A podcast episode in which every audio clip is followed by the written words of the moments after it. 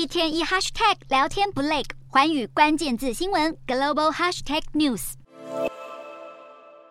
班克曼弗里特再次进出美国法庭，原因是检察机关二十八日公布了对他的罪行指控。起诉书指出，班克曼弗里特为了取得遭到中国官员冻结的阿拉美达研究所控制的加密货币交易账户里约三百亿台币的资金，竟以台币约十二亿元授权贿赂中国官员。虽然班克曼弗里特试图贿赂的行为没有成功，但仍是涉嫌违反了海外反腐败行为法中的反贿赂条款，并成为了班克曼弗里特遭到起诉的第十三项罪名。此外，班克曼弗里特也被控串谋、电信诈欺、图谋洗钱以及违反竞选财务法等八项刑事罪名。检察官也指控他欺骗投资者，并滥用属于 FTX 与阿拉美达研究客户的资金。不过，班克曼弗里特并没有承认其中任何一项罪名，多项审判也仍在进行当中。